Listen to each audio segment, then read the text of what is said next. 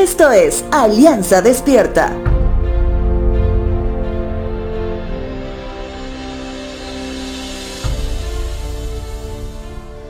En este tiempo, la iglesia ha sido la luz para alumbrar a las naciones, para que puedan conocer el poder de la oración.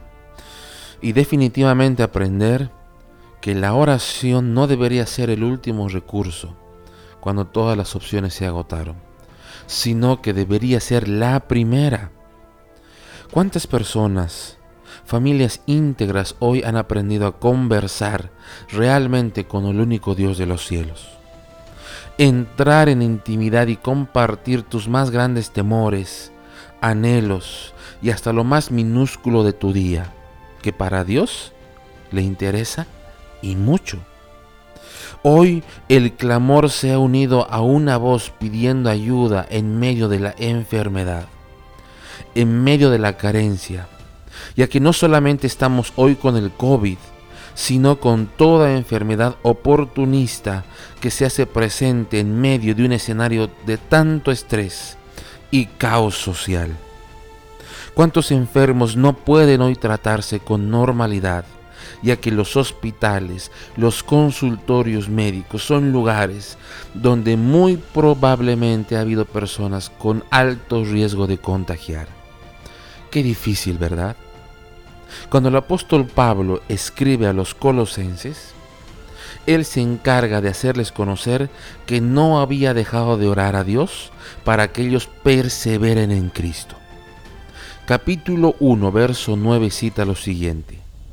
Por eso, desde el día en que lo supimos, no hemos dejado de orar por ustedes. Pedimos que Dios les haga conocer plenamente su voluntad con toda sabiduría y comprensión espiritual.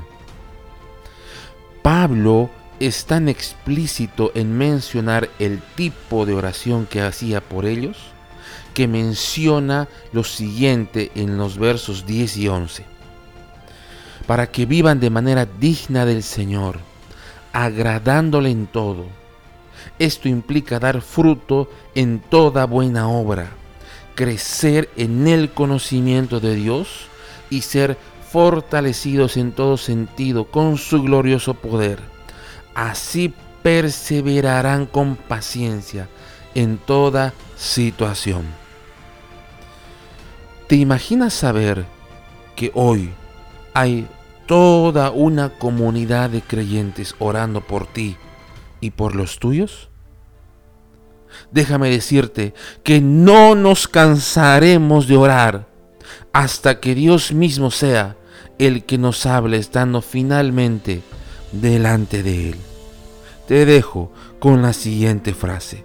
Señor, nunca nos cansaremos de orar porque tú nunca nos dejaste de amar.